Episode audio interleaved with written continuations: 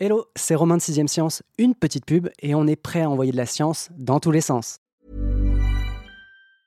Mom deserves the best, and there's no better place to shop for Mother's Day than Whole Foods Market. They're your destination for unbeatable savings, from premium gifts to show-stopping flowers and irresistible desserts. Start by saving 33% with Prime on all body care and candles. Then get a 15-stem bunch of tulips for just $9.99 each with Prime. Round out Mom's menu with festive rosé, irresistible berry chantilly cake, and more special treats. Come celebrate Mother's Day at Whole Foods Market.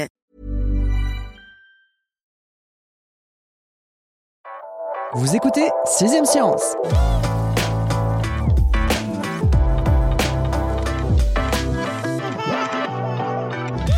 Sous le capot, l'odeur du changement a remplacé celle du pétrole. En 2022, le championnat du monde des rallyes et celui de la course d'endurance ont coupé le contact avec l'essence. Toutes les écuries engagées aux 24 heures du Mans les 11 et 12 juin feront des pleins d'Excelium Racing 100. Fruit de 18 mois de recherche, ce super carburant vient puiser dans les déchets de production du vin français Cocorico, de quoi propulser les bolides à plus de 300 km/h tout en réduisant leurs émissions de carbone en piste de 65%. Le meilleur élève et depuis longtemps reste bien sûr la Formule E ou Formula I.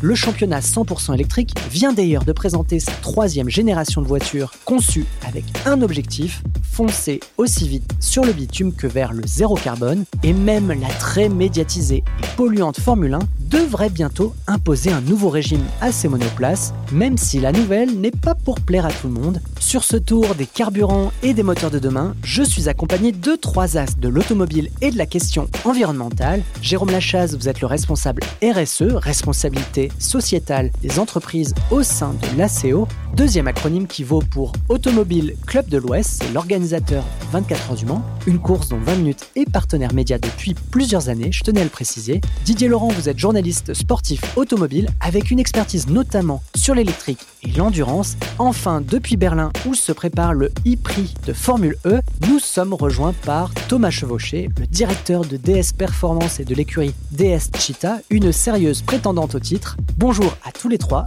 et bienvenue dans 6ème Science. Bonjour. Bonjour à tous. Bonjour, bonjour à tous.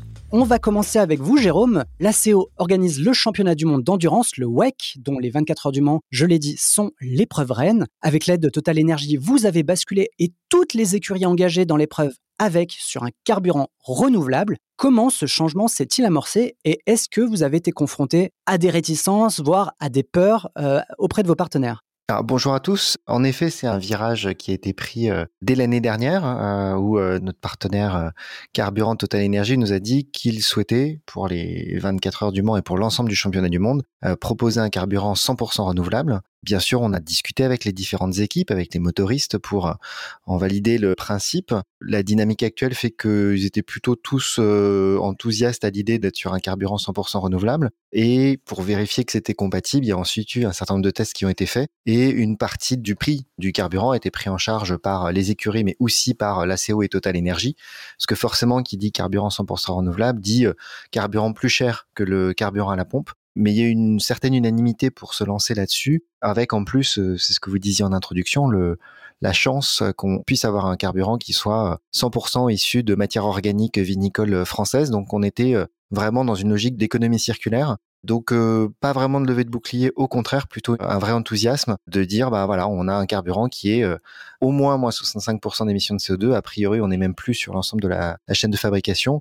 Ce qui a son importance quand on fait le bilan carbone d'un événement, c'est que euh, en 2019 quand on faisait le bilan carbone des 24 heures, le carburant et les pneus ne représentaient que 2,4% du bilan carbone. Et avec ce nouveau carburant on descend à 1,3% du bilan carbone. Donc on, on réduit drastiquement l'impact carbone de ce qui se passe sur la piste, mais on en parlera sans doute euh, après. Il y a aussi d'autres enjeux sur lesquels travailler. En tout cas, c'est une révolution qui est en cours et euh, on a hâte de voir ce que ça donne sur les, prochaines 24 heures, sachant qu'on a déjà eu deux épreuves avec ce carburant à, Sebring et à Spa. C'est vrai qu'on va garder un peu pour plus tard ces autres territoires où des améliorations autour du bilan carbone sont envisageables et à faire. Ce point, tout à l'heure, vous l'avez dit, c'est 65% de CO2 en moins en piste. C'est un sacré bond en avant. Mais est-ce que c'est suffisant? C'est très bien. Aujourd'hui, euh, est-ce que le moteur thermique en endurance a un avenir ou est-ce que de votre côté, vous envisagez de pousser d'autres technologies, alors comme l'hydrogène, hein, c'est une piste que vous expérimentez depuis plusieurs années avec le projet euh, ou la mission, on va dire, H24 alors en effet, euh, l'objectif c'était d'avoir euh, un carburant euh, de transition sur les moteurs thermiques et ensuite depuis en effet 2018 on a lancé le programme Mission H24 avec l'ambition en 2025 d'avoir un, prototype hydrogène qui fasse les 24 heures du Mans. Là dès ce week-end le prototype de la mission H24 va déjà faire la Michelin Le Mans Cup. Donc ce sera en direct, alors que je, je ne me trompe pas parce que je crois que c'est en direct d'Imola. À Imola, ils vont faire deux courses de 55 minutes. C'est la première fois qu'une voiture à hydrogène va faire une course officielle endurance sur une aussi grande distance.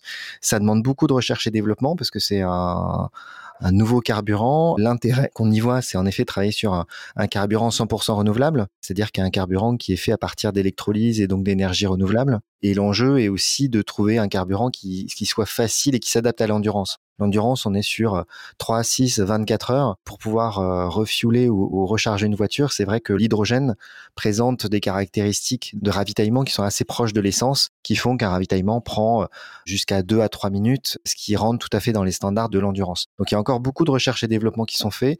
Il y a deux possibilités, soit on est sur une pile à combustible, soit on pourrait être sur un moteur euh, en effet thermique qui fonctionne à l'hydrogène. Donc le moteur thermique tel quel pourrait continuer, mais en étant propulsé par de l'hydrogène. En tout cas, voilà, il nous reste trois ans pour que euh, cette mission H24 se transforme en une voiture qui soit en capacité de concourir contre les meilleures voitures de la catégorie hypercar. Très clair, merci Jérôme. Je me tourne vers vous Didier pour démêler un petit peu un, sac de nœuds puisque j'ai l'impression quand même que la Formule 1 utilise peu ou prou hein, le samplon E10 euh, e de Monsieur Tout le Monde, l'endurance a basculé sur le biocarburant, le rallye de même, la Formule E, bon, bah, logiquement, elle privilégie le tout électrique. Ces disciplines et bien d'autres sont réunies sous la bannière de la FIA, la Fédération internationale de l'automobile, mais optent chacune pour des stratégies et des partenaires assez différents au lieu de faire route commune, hein, comme on aurait pu peut-être s'y attendre. Comment expliquer euh, cette stratégie? Bah, D'une part, il y a l'attractivité des championnats qui peut être différente selon les populations. Euh, très clairement, la Formule I s'adresse d'abord aux citadins et, veut faire la promotion de, de la voiture électrique en ville. C'est beaucoup plus compliqué euh, en termes de mentalité d'appliquer cela au rallye, notamment où on est sur un format populaire avec des voitures qui font du bruit, qui couvrent beaucoup de kilomètres. Donc on a réussi déjà à mettre du biocarburant et même de l'hybridation dans ces voitures-là. Et puis on a l'endurance, l'endurance qui est euh, une discipline euh, dont les prochaines années vont être extrêmement importantes parce que d'une part il va y avoir beaucoup plus de concurrents et d'autre part il y aura bien sûr bah, ce test de carburant euh, à grande échelle parce que c'est aussi ça. Hein, le sport auto sert aussi à tester des technologies pour les transférer demain aux, voitures de série. Donc aujourd'hui on a la chance en endurance d'avoir un carburant sans pétrole. Demain on aura effectivement de l'hydrogène. Alors est-ce que ce sera l'hydrogène en injection directe dans un moteur thermique ou de l'hydrogène par le biais d'une pile à combustible qui alimentera un moteur électrique? La, question est encore euh, à définir. Mais en tout cas, je trouve que la FIA a tout à fait raison d'explorer différentes pistes parce que on est aujourd'hui dans une euh, optique de mix énergétique. On n'est pas en train de remplacer le pétrole par une seule énergie, mais certainement par plusieurs. Et on a besoin d'avancer sur différents sujets en même temps. Et donc, le fait que chaque discipline porte un sujet différent et porte un contexte énergétique distinct, finalement, ça permet d'aller plus vite et de concert, je dirais, en même temps sur différents critères. C'est important de pouvoir avancer sur différentes choses en même temps parce que, eh bien, euh, comme on ne sait pas exactement comment on va réorganiser le mix énergétique de demain dans la voiture de série, eh bien, aujourd'hui, on en a l'extrapolation dans les voitures de course. Merci Didier, d'autant que j'ai posé la question à notre journaliste euh, environnement euh, Fabrice. Il m'a dit que globalement, si jamais tout le monde se mettait en quelque sorte à adopter les biocarburants, en fait, il n'y aurait pas assez de production euh, céréalière ou agricole pour euh, satisfaire la demande. La question des biocarburants, effectivement, euh, si on veut faire tourner l'ensemble de la planète à un seul type de carburant, on aura forcément à un moment donné un problème de production. à un moment donné, il faut savoir si on veut nourrir les gens ou si on veut faire du carburant. Donc bien sûr que si on commence à utiliser les céréales pour mettre de l'essence dans nos voitures, on aura des problèmes. Mais je crois qu'on en est très loin, surtout qu'on essaye aussi par ailleurs de faire des carburants synthétiques.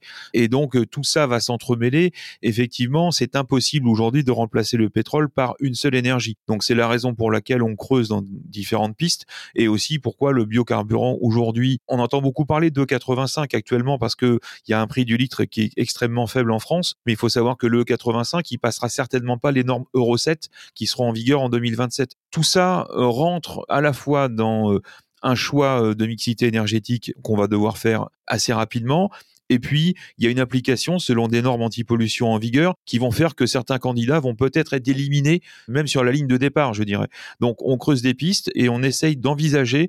Et peut-être aussi, on pourra considérer qu'on aura différentes énergies selon les usages. Pourquoi pas une voiture électrique pour faire de l'urbain et du périurbain, et puis une voiture euh, autre, biocarburant, hydrogène, peu importe, pour faire des distances plus longues, pour combattre les freins qu'on a aujourd'hui sur la voiture électrique. C'est encore trop tôt pour le savoir, mais en tout cas, c'est bien qu'on y travaille. Merci Didier. On continue avec vous Thomas. Alors tout à l'heure on l'a dit, chaque championnat a sa philosophie. Vous dirigez DS Performance et son écurie en Formule E depuis l'an dernier, mais euh, vous avez rejoint DS en 2015 si je dis pas de bêtises pour travailler sur la propulsion électrique euh, des voitures de course. Technologiquement parlant, quels sont vos défis actuels et surtout vos défis à venir? Est-ce que c'est aller vers plus de vitesse et donc plus de spectacle et de compétitivité ou d'aller vers davantage d'économie d'énergie? J'imagine que la réponse se situe un peu entre les deux. Pour la formule électrique, clairement faire de l'économie d'énergie ou optimiser la vitesse, ça revient au même puisque le principe de la formule électrique, c'est d'utiliser une quantité d'énergie limitée qui est la capacité de la batterie pour aller à l'arrivée de la course le plus vite possible. Donc chez nous, l'économie d'énergie égale plus de vitesse. Pour répondre à la question de manière un peu plus générale, je voudrais faire écho à, ce qu'ont dit euh, Didier et Jérôme euh, précédemment. Il n'y a pas une seule solution qui existe. Il est évident qu'on va pas pouvoir partir dans une seule solution. On ne sait pas produire suffisamment de biocarburant, comme on l'a dit. On ne sait pas non plus produire suffisamment d'électricité pour pouvoir remplacer toutes les voitures d'un seul coup aux véhicules électriques. Donc il y a différentes solutions qui sont à développer. Aujourd'hui, la mobilité électrique, elle est parfaitement adaptée à la mobilité urbaine. C'est une des raisons, on va dire, pour lesquelles la formule électrique se concentre dans les villes parce qu'on veut apporter le spectacle au contact de nos fans en ville, mais aussi à l'endroit où la voiture électrique est la plus adaptée, c'est-à-dire en ville.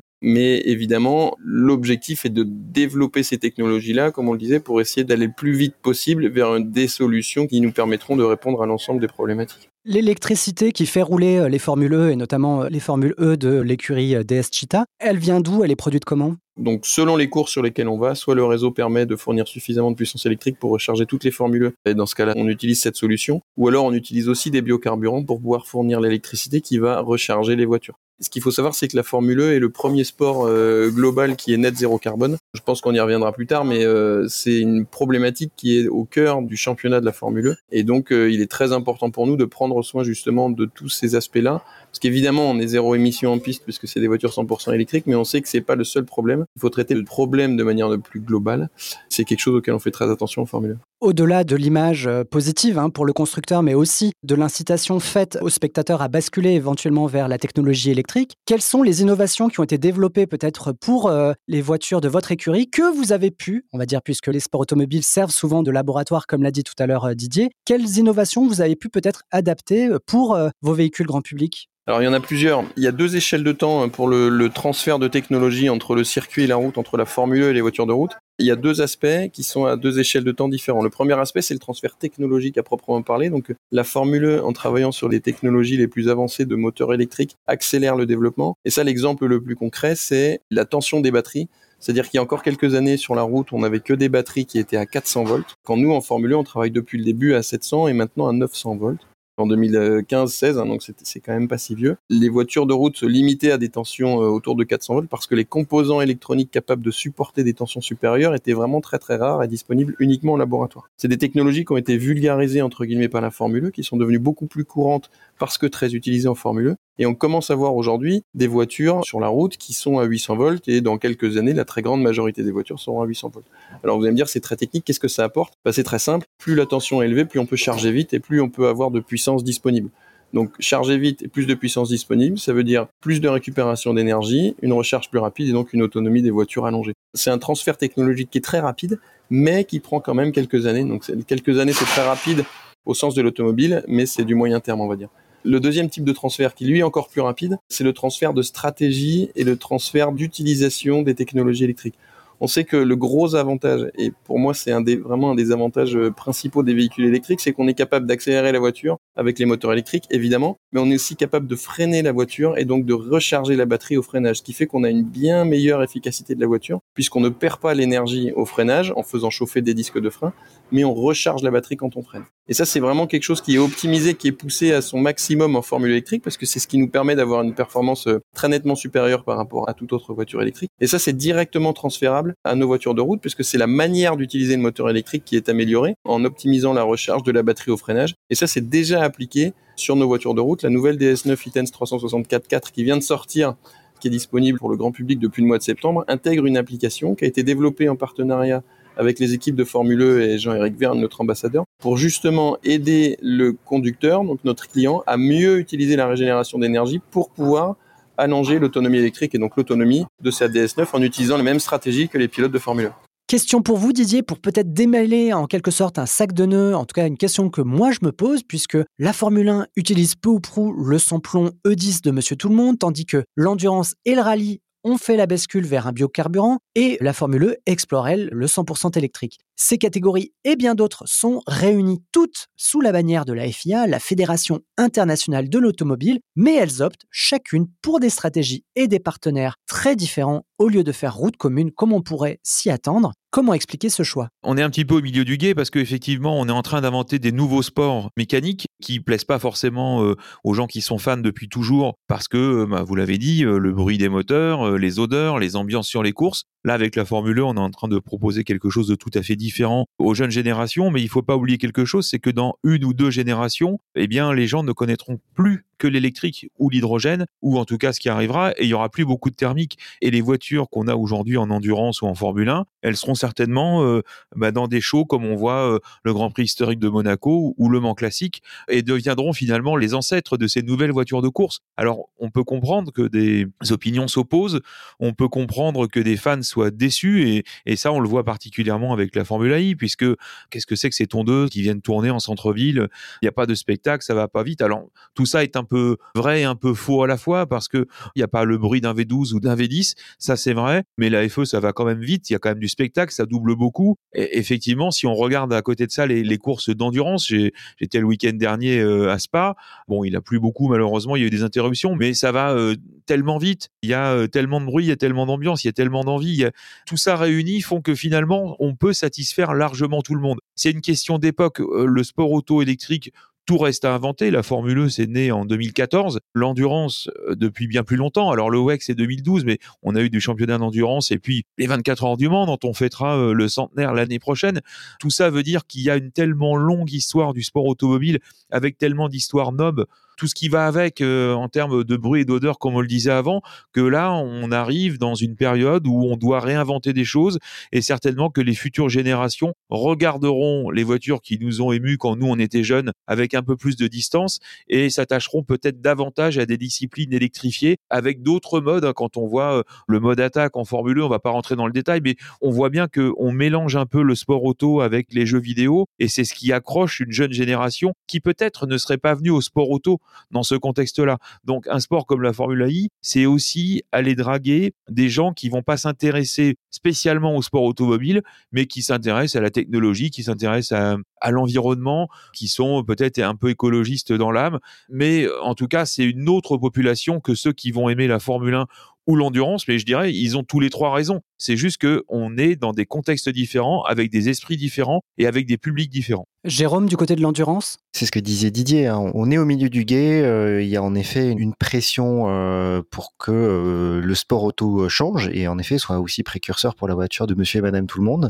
Il faut qu'on soit vigilant sur la façon dont on, on, fait ce changement sur la piste, mais aussi en dehors de la piste. On a en effet un certain nombre de spectateurs qui sont des fans de sport auto et pour le coup, aux 24 heures du Mans, des fans de très très longue date. Donc il faut garder un peu l'ADN de ce que fait l'événement, mais petit à petit le transformer sur les carburants, sur euh, le bruit, euh, sur les odeurs. On va sans doute devoir aller aussi chercher des nouveaux publics. Alors la Formule A, il l'a fait, mais depuis l'origine, mais, nous aussi, c'est trouver des nouveaux publics pour garder cet intérêt pour euh, la course automobile, pour ce que sont les 24 heures du Mans, mais en étant aussi conscient des enjeux auxquels on est confronté, que ce soit la planète, que ce soit les enjeux sociétaux. Donc c'est une vraie transition qui doit être faite, qui commence par la piste, Et en effet, moi, je suis pas issu du sport auto et quand vous parlez euh, d'écologie, euh, il y en a qui disent, euh, enfin franchement, ça nous intéresse pas, c'est pas ça le sport auto. Mais si ce virage-là n'est pas pris par les différentes catégories, je pense qu'il y a une grosse partie du public qui va s'en désintéresser. Et puis derrière,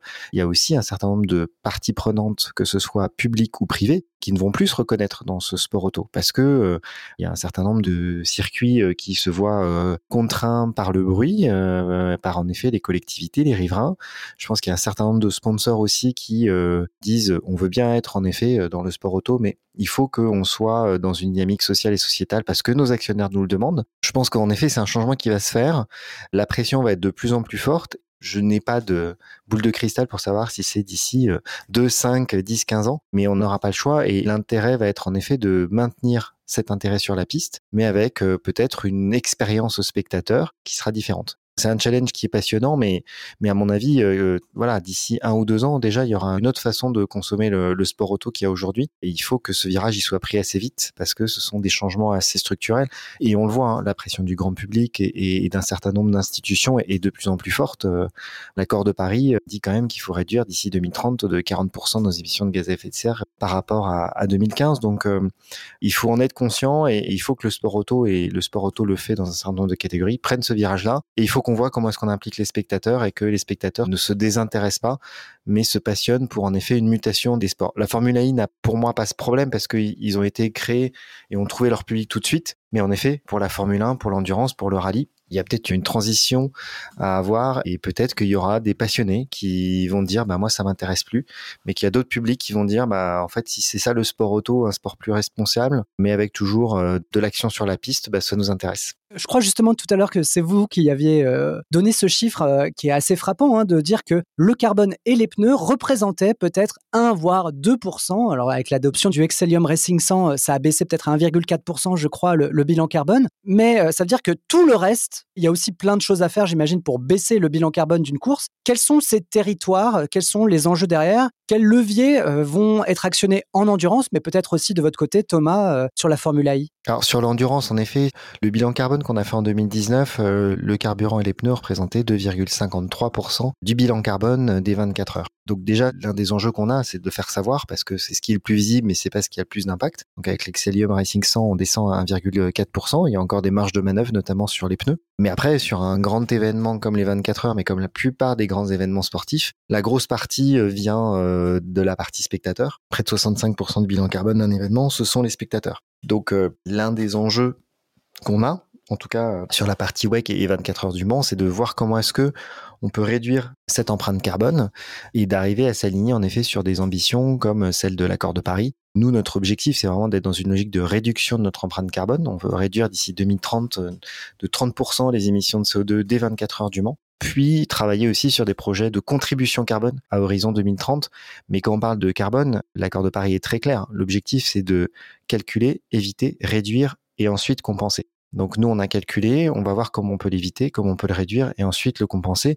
Et sur les spectateurs, ça demande une énorme réflexion. Là, cette année, on lance pour la première fois un green ticket, qui est un ticket pour récompenser les gens qui viennent en mode de transport bas carbone. On va ensuite impliquer les spectateurs dans une euh, green expérience. On aura une green zone, donc on veut vraiment les embarquer avec nous pour qu'ils soient euh, acteur en fait de la transition écologique et sociale des 24 heures du Mans. Ça va prendre du temps, euh, mais l'avantage qu'on a en tout cas au Mans, c'est qu'on a un circuit qui est quand même euh, assez bien desservi. Le TGV est à une heure de Paris, le tram est à 20 minutes de la gare, donc euh, il y a toute une transformation opérée. On a décidé d'opérer et on a fait le choix euh, peut-être euh, très ambitieux, mais qui nous paraît aussi le plus réaliste, d'intégrer les spectateurs dans notre bilan carbone. Parce que on ne peut pas euh, dire on veut organiser un événement, réduire notre impact sans prendre en compte les spectateurs, parce qu'ils font partie de l'événement et que on doit co-construire avec eux cet objectif de réduction. Oui, puis c'est quand même 250 000 personnes qui viennent au Mans les 11 et 12 juin. Enfin, c'est quand même assez conséquent. Alors cette année, on n'en aura pas autant.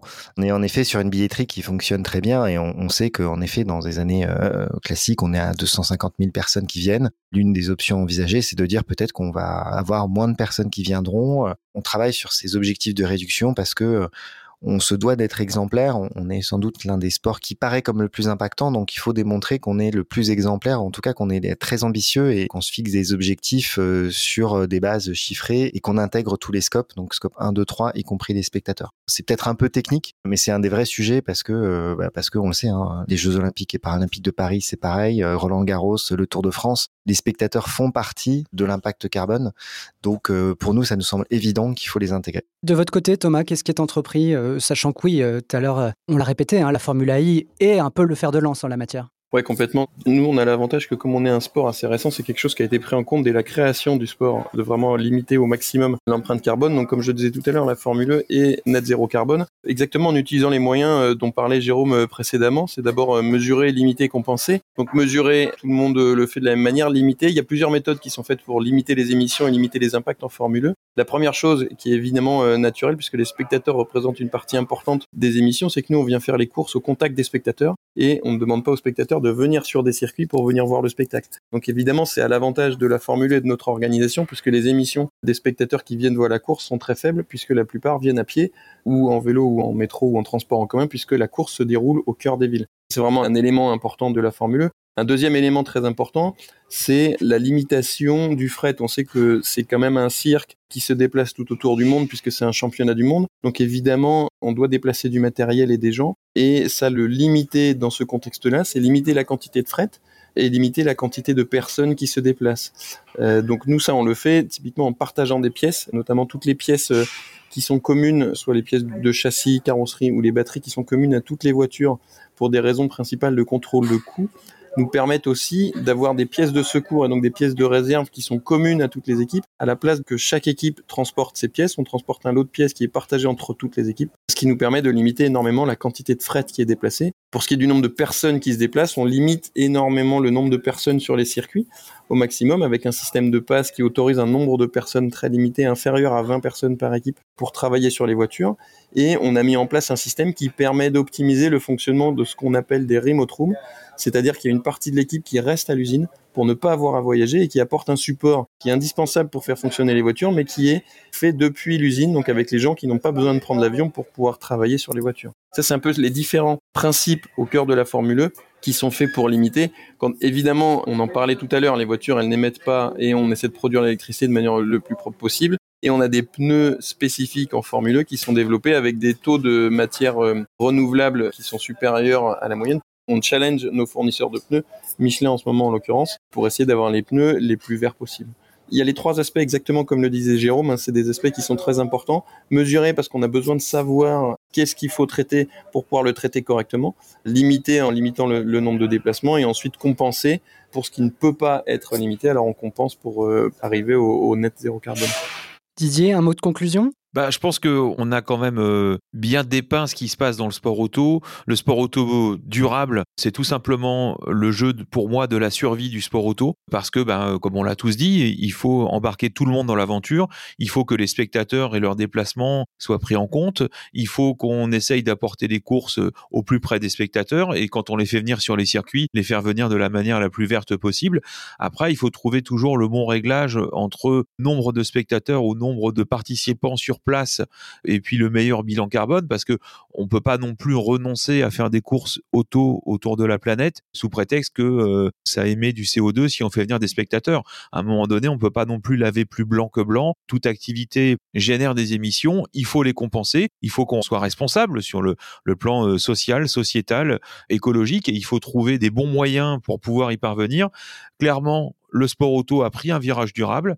Il faut continuer. La route est encore longue, mais en tout cas, c'est certain que sans l'engagement de tous, on ne pourra pas y arriver. Mais il semblerait que, un petit peu sous la pression de la Commission européenne en ce qui concerne les constructeurs automobiles, et puis euh, un peu dans un cas de prise de conscience générale, tout le monde a envie parce que finalement, euh, si on peut faire les mêmes courses avec autant d'intensité, autant de spectacles, tout en polluant beaucoup moins, pourquoi s'en priver? Ce serait un petit peu euh, idiot de le faire. Donc, allons-y, encourageons tout le monde à le faire, aussi bien les acteurs que les spectateurs. Et puis on continuera d'avoir des belles courses partout autour du monde, de vivre les 24 heures du Mans avec beaucoup d'intensité, de suivre la Formule I dans les plus euh, grandes villes du monde, le tout en polluant euh, beaucoup moins qu'avant, et tout le monde s'en portera mieux.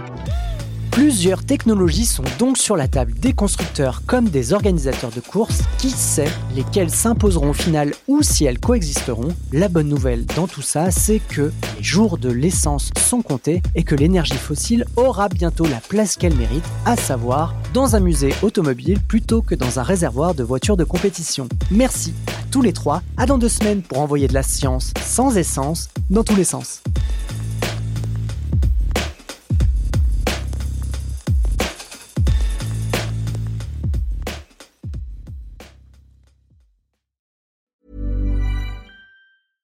Want flexibility? Take yoga. Want flexibility with your health insurance? Check out United Healthcare Insurance Plans. Underwritten by Golden Rule Insurance Company, they offer flexible, budget friendly medical, dental, and vision coverage that may be right for you. More at uh1.com. Hey, it's Paige DeSorbo from Giggly Squad. High quality fashion without the price tag? Say hello to Quince.